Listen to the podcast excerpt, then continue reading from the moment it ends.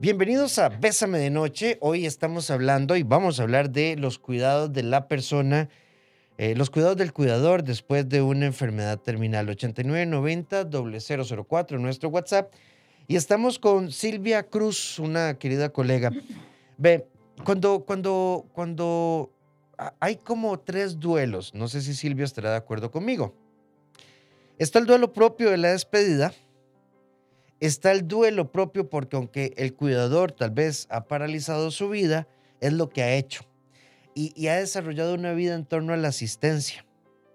Y está el duelo de la confrontación de, ¿y ahora qué voy a hacer? Para ponerlo muy simple. Y toda persona requiere tiempo, tiempo, tiempo. Hay cosas que los seres humanos hacemos porque tenemos muy buena voluntad, Silvia, y muy buen corazón, como por ejemplo, como cuando sabemos que alguien está depresivo y tuvo una ideación suicida o una situación y le decimos, pero bueno, pero es que usted no piensa en su mamá, usted no piensa en sus hijos, usted no ve lo linda que es la vida. En realidad no deberíamos abordarlo desde ahí. Otro día vamos a hablar de ese tema.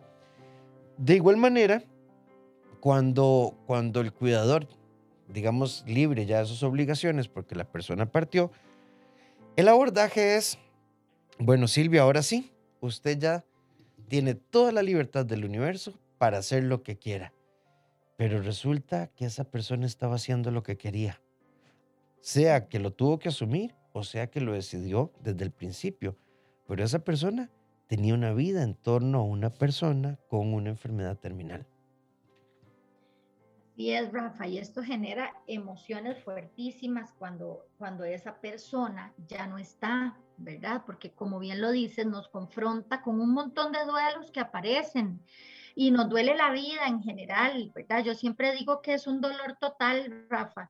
Eh, nos duele todo, ¿verdad? Nos duele nuestra área social, emocional, física, espiritual, o sea, nos duele toda la vida en su conjunto el haber perdido nuestro ser querido y además de eso eh, viene el escenario de tener entonces que enfrentarme a esto, a una vida que no conozco ya, Rafa, porque a veces son tantos años cuidando este ser querido, ¿verdad?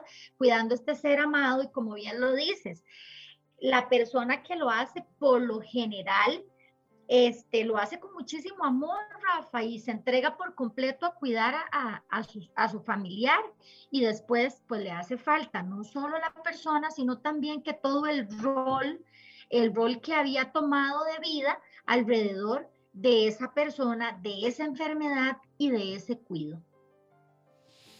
Silvia, puntualicemos, ¿qué puede esperar una persona o el entorno familiar o los amigos de ese cuidador después de la enfermedad terminal, ¿qué es lo que va a empezar a pasar? ¿Cómo podremos saber si esta persona lleva una, un reajuste sano o hay señales de alerta que a las que les tenemos que prestar atención?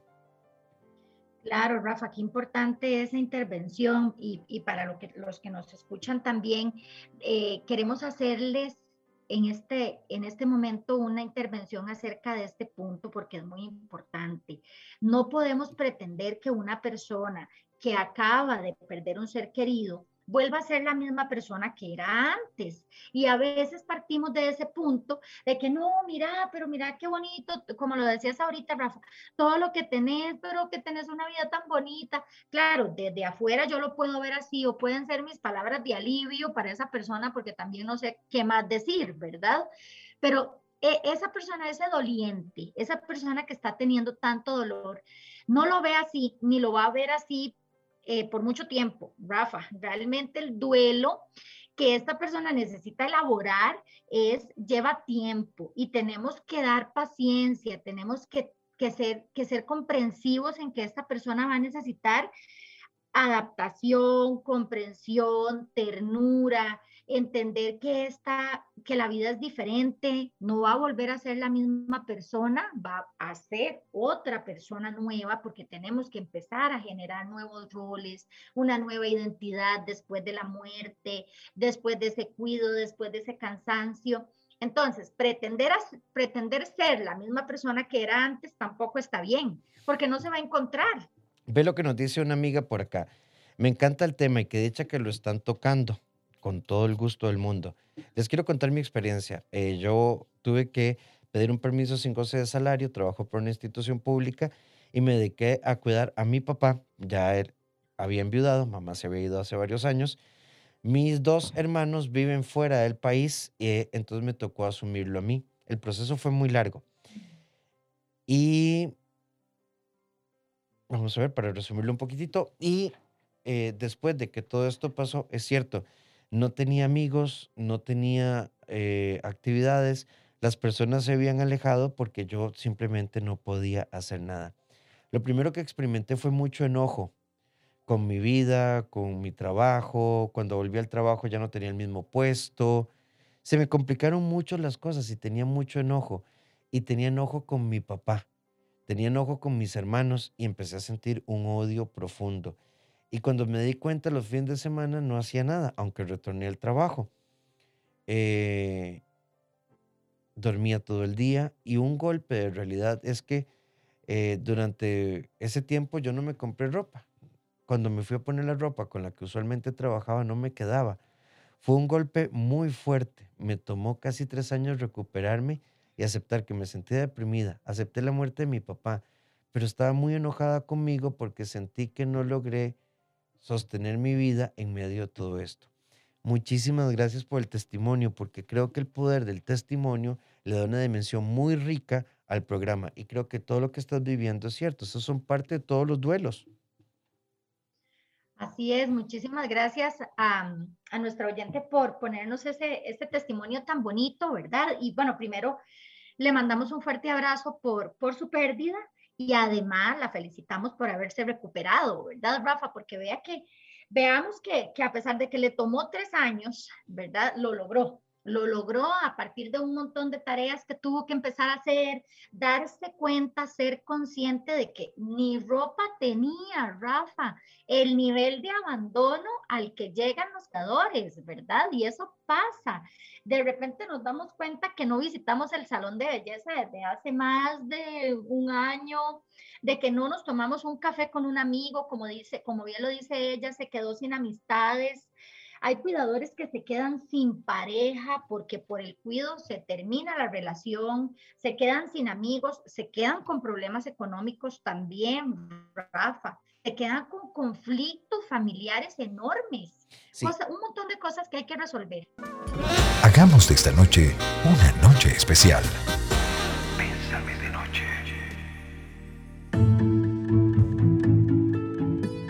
7 con 27 minutos y estamos hablando de qué pasa después de la enfermedad terminal. Silvia nos dice por acá, mi padre tiene Alzheimer en su etapa final, tiene un mes de estar en un centro especializado. Él siempre en 45 años fue dependiente de mi madre y desde que fue diagnosticado un mes a un mes esa dependencia aumentó. Mi mamá es una señora de 70 años, siempre estuvo muy pendiente de todas las necesidades eh, ella es hipertensa, diabética y ahora que él no está en casa, ella se nota preocupada y eso le está afectando sus enfermedades crónicas. ¿Cómo la puedo ayudar a que ella cambie ese pensamiento? Yo diría que no se trata de cambiar el pensamiento. Se trata de que ella pueda, primero, quienes estamos a su alrededor comprendamos que no solo estamos hablando de que ella está preocupada por lo que le pasa a tu papá, es que le cambió la vida y ya que hay un duelo, ya que hay una desvinculación, por lo menos de la estructura de la vida en pareja. Normalmente, con muy buena voluntad, mamá, él está bien, mamá, usted está cansada, mamá, usted tiene que pensar usted, mamá, usted debería de, mamá, pero papá, que es su pareja, entonces es muy importante asociar a estos procesos el apoyo del geriatra, del psicólogo, del psicogeriatra, que pueda ayudarle a la pareja también de una persona en adultez mayor a sobrellevar este proceso. Claro, Rafa, me recuerda justamente que hoy en una visita domiciliar que hice, le decía a la familia que iba a trabajar más con ellos que con la paciente, porque tienes mucha razón en lo que estás diciéndole a la, a la amiga que nos escribió.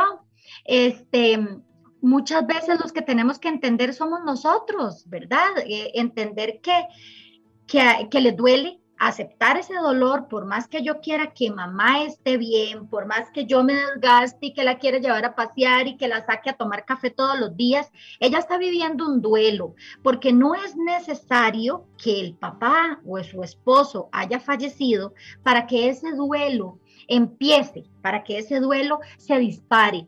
Y a eso le llamamos duelo anticipado, Rafa, que es todo lo que se vive antes de una muerte, ¿verdad? La misma enfermedad hace que nosotros perdamos a nuestros seres queridos mucho antes de que tengamos que ir a enterrarlos. Y esto es muy triste, esto es muy doloroso.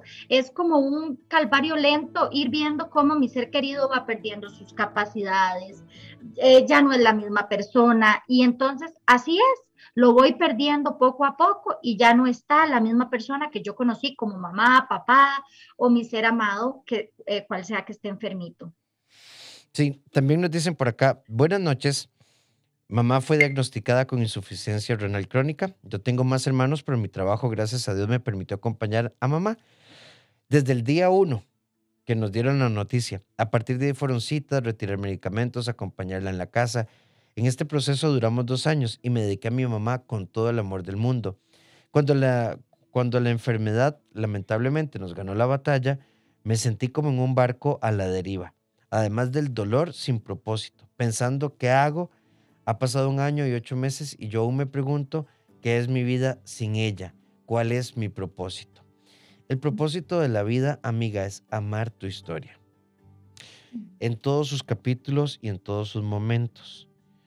Pero recuerda, y sé que aquí se ocupa un proceso también, que no te define solo ser cuidadora, te define muchas otras áreas. Un año y ocho meses después, amiga, yo creo que vos tenés que ir buscando ayuda psicológica. Sí, sí, Rafa, y a nuestra amiga, bueno, un fuerte abrazo, la acompañamos en su dolor, pero sí es importante que se haga acompañar.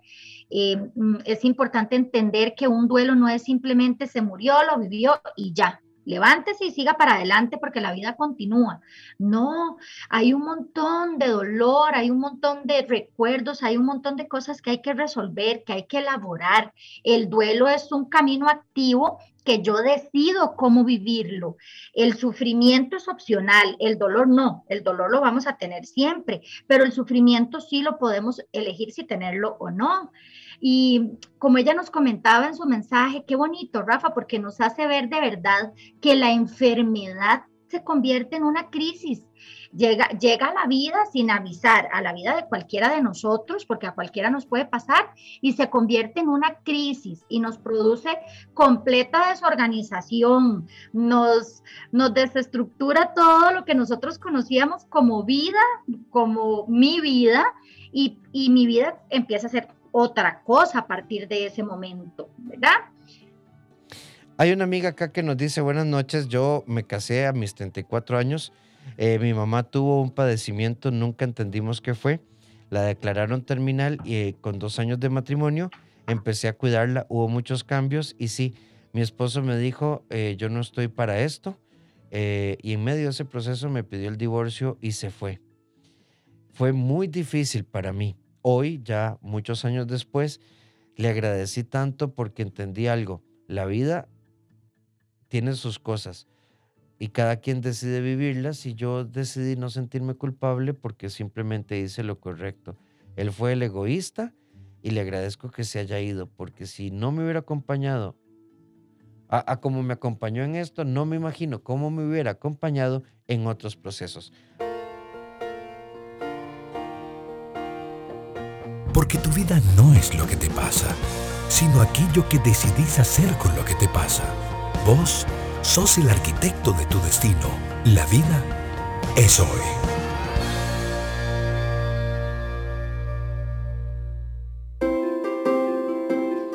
En nuestra sección La vida es hoy queremos proponerte algo que es quizá fácil de explicar, tal vez un poco más difícil de integrar en la vida. No podemos estar en conflicto con la vida ni con la historia. No podemos estar en conflicto con lo que nos pasa. Yo creo que no hay que perder tiempo con por qué, para qué. Simplemente hay que vivir la vida en cada momento y en cada circunstancia, permitiéndonos reconocer que hacemos lo mejor que podemos en lo que nos toca vivir. Cuando escuchas a los demás, aprendes a caminar por la senda de la sabiduría emocional. Bésame de noche. Silvi, qué fuerte el mensaje con el que nos fuimos. Esta amiga recién casada a los dos años, su mamá entra en una enfermedad terminal y su pareja le dice a mitad de camino, yo no me casé para vivir esto y en medio de su proceso con su mamá le pide el divorcio. Años después ella dice, mm, lo reelaboré y le agradecí que se fuera. Pero es muy difícil, es muy difícil, o sea, hay muchas historias de estas que lesionan familias y demás, pero yo creo que en el interjuego del amor tenemos que pasar por esto. Nos tocó traernos a mamá a la casa, nos tocó hacer un agregado, em, y nos tocó poner más plata, eh, nos tocó, no sé, cambiar a los chiquitos de escuela porque pasó algo.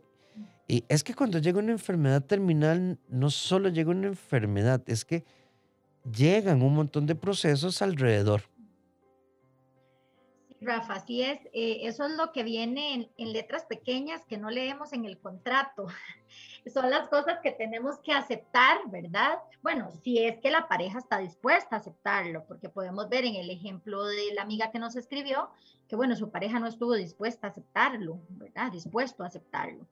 Em, son las cosas que vienen con una persona en el paquete, en el combo y y que aunque queramos dejarlo claro antes, no tenemos cómo leer el futuro en la bolita mágica y saber que esto pueda llegar a suceder. Entonces, pues bueno, hay que adecuar, hay que adecuar la familia, hay que adecuar los recursos, hay que adecuar el sistema. Ya la familia no es tal vez lo que yo creía que era antes, ahora otra persona forma parte, algunos se apuntan, algunos incluso se, incluso se meten dentro del horario, otros no, otros no lo hacen. a, mí personalmente no me gusta verlo como desde la culpabilización.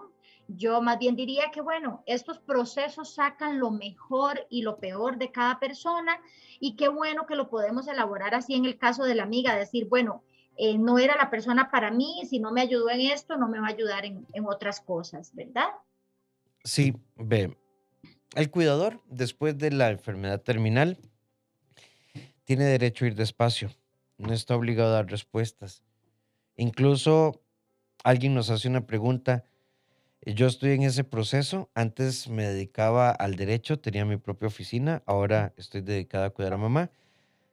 Ya falta poco, según nos dicen los médicos, pero en este proceso no me encanta el derecho.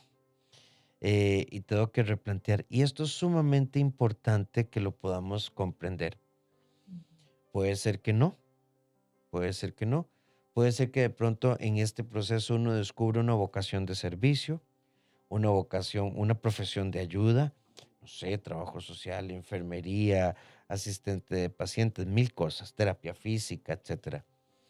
Pero este no es el momento para cuestionarte, amiga, si me voy a encantar o desencantar del derecho. El cuidador necesita un tiempo de reposo, un tiempo de llanto. Em, esto, esto no es como, por ejemplo, cuando las personas se le murió el esposo a Silvia y a los tres días llegan las primas. Bueno, Silvia, vinimos a empacar todo lo de tu esposo porque sentimos que es lo que vos necesitas, suave, suave, suave. Los ritmos son importantes y no se toman decisiones permanentes en circunstancias de dolor porque podríamos estar desenfocados. Exacto, Rafa. En la crisis no se toman decisiones y esa es una de las recomendaciones más claras que podemos darles esta noche. Realmente hay que esperar que las aguas se calmen, hay que esperar que nos sintamos un poco más en, en equilibrio, en propiedad de nosotros mismos para poder hacer un análisis de la situación actual y tomar decisiones. Por lo general, esas decisiones apresuradas que se toman en la crisis son decisiones que después van a pesar mucho. Así que a esta amiga eh, le, le queremos decir que no se apresure a encasillarse ya si soy abogada, si soy cuidadora o qué soy, porque a veces los cuidadores no saben ni qué son. Bueno, es una persona dando amor En este momento es una persona dando amor. Y me encanta cómo ella lo enfoca, Rafa. Para ponerles un ejemplo, ella dice, nos dicen que ya casi, que falta poco. Y esto genera a veces mucha culpa en los cuidadores, para los que nos están escuchando. Ay, falta poco, estoy cansado, esto ya casi se va a terminar, pero eso significa que mi paciente, que mi pariente, que mi ser amado va a fallecer. Y eso lleva también un dolor consigo. Entonces, podemos después sentir culpa, ¿verdad? De haber querido que eso termine. Sí, antes de irnos, Silvia, rápidamente un amigo dice, ¿me pueden hablar del duelo? Porque dicen que el que se murió, se murió, y yo no lo veo así. Velo como vos lo ves. Hay gente que dentro de su forma de ser y el cómo conceptualizado es como muy pragmática. Bueno, ya mamá murió, listo, a lo que viene. Y de verdad, operan desde ahí y funciona. Y hay quienes necesitan pasar por el impacto, la negación, la tristeza, la reorganización y demás. ¿Cuánto dura un duelo? Depende de cada historia. Hagamos de esta noche una noche especial. Pésame de noche.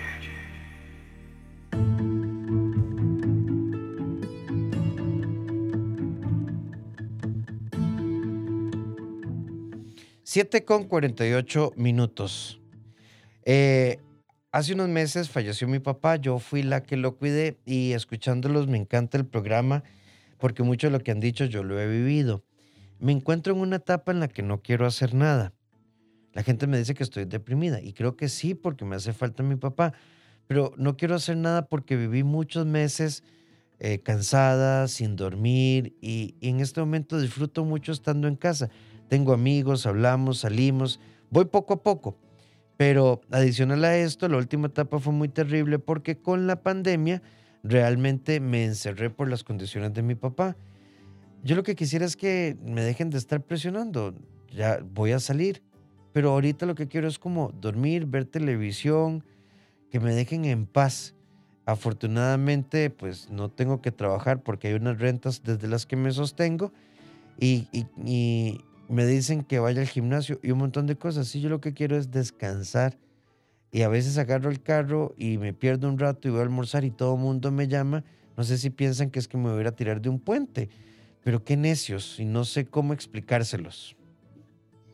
Bueno, amiga, le recomendamos que apague el celular y que se dé su espacio vamos a ver, la gente lo hace desde el amor, la familia lo hace desde el amor, no queremos creer que es una persecución o que es que nos quieren atormentar la vida. Las personas se preocupan por nosotros y tratemos de verlo desde ahí para, pues, para tomarlo de una mejor manera y no, no tan personal. Sin embargo, tiene toda la razón. Es que es muy necesario descansar después de un proceso de cuido prolongado. Claro que va a querer esta amiga Rafa dormir, ver tele, comer en la cama, estar un día sin, sin eh, en pijamas y eso no significa necesariamente que tenga una depresión. Exacto, Silvia. Eh, ah, sobre esa línea iba. Uno de los conceptos, digamos, hay conceptos manoseadísimos que requieren precisión diagnóstica. O un chiquito le cuesta la interacción social, mira, a mí me parece que es autista. Tenemos un chiquito eh, que es em, hiperactivo, mira, terrible, hay que darle ritalina. No tengo ganas de salir, estás deprimida. Mire, Eugenia, yo sé por qué se lo digo. A mí una amiga me contó que la señora que le trabaja en la casa tenía una tía que la hija le cuidó a no sé quién a ver. Terrible, Rafa. O sea, manoseamos mucho esto, manoseamos. A veces la gente solo necesita tiempo. Sí, necesita tiempo, necesita descansar, necesita su espacio, necesita comprender su, su dolor, su duelo, caminarlo a su ritmo, el duelo es un proceso completamente individual, muy personal, no es igual al de ninguna otra persona y no quiere decir que, todos los hermanos, por ejemplo, lo van a tomar igual. Ella lo quiso tomar así, ella quiere descansar y es válido. No necesariamente un duelo significa depresión, Rafa. Amar es hermoso. Vivir o estar con alguien es un reto mágico y asombroso. En pareja, en Bésame de noche.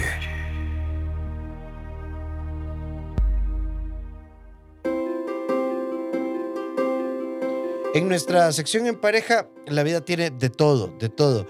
Y ese amor solidario que entiende y comprende, que es flexible y se adapta, puede, puede realmente significar más que un maravilloso viaje o un enorme y caro regalo. La comprensión es un don que fortalece las bases de una relación. La noche, un momento perfecto para dar paso al amor. Bésame de noche. 7 con 58 minutos, Silvi, nuestro ABC de cierre. Soy cuidador, soy cuidadora, estoy en medio de este proceso, ¿qué hacer? Y el otro eje, soy familiar, soy amigo de un cuidador o cuidadora después de este proceso, ¿qué podría ser? Y bueno, vamos a ver, muy importante darnos permiso de estar en duelo. Eh, en duelo se haya ido nuestro ser querido o no, Rafa, es importante darnos ese espacio de tristeza, de verdad, de que no, no necesariamente tengo que siempre estar entretenido o estar haciendo algo para no caer en depresión. Escuchar nuestro dolor, ponerle atención a nuestro dolor, a nuestro dolor emocional, ser amables con nosotros mismos, ser pacientes con nosotros mismos y a los que están apoyando un cuidador también, mucha paciencia pedir ayuda si ven que lo necesitan en caso de ser un cuidador principal, no está mal pedir ayuda. Confiar en usted mismo y en sus seres queridos, incluso en ese paciente que también le puede aportar muchísimas cosas, tiene mucho por enseñarnos.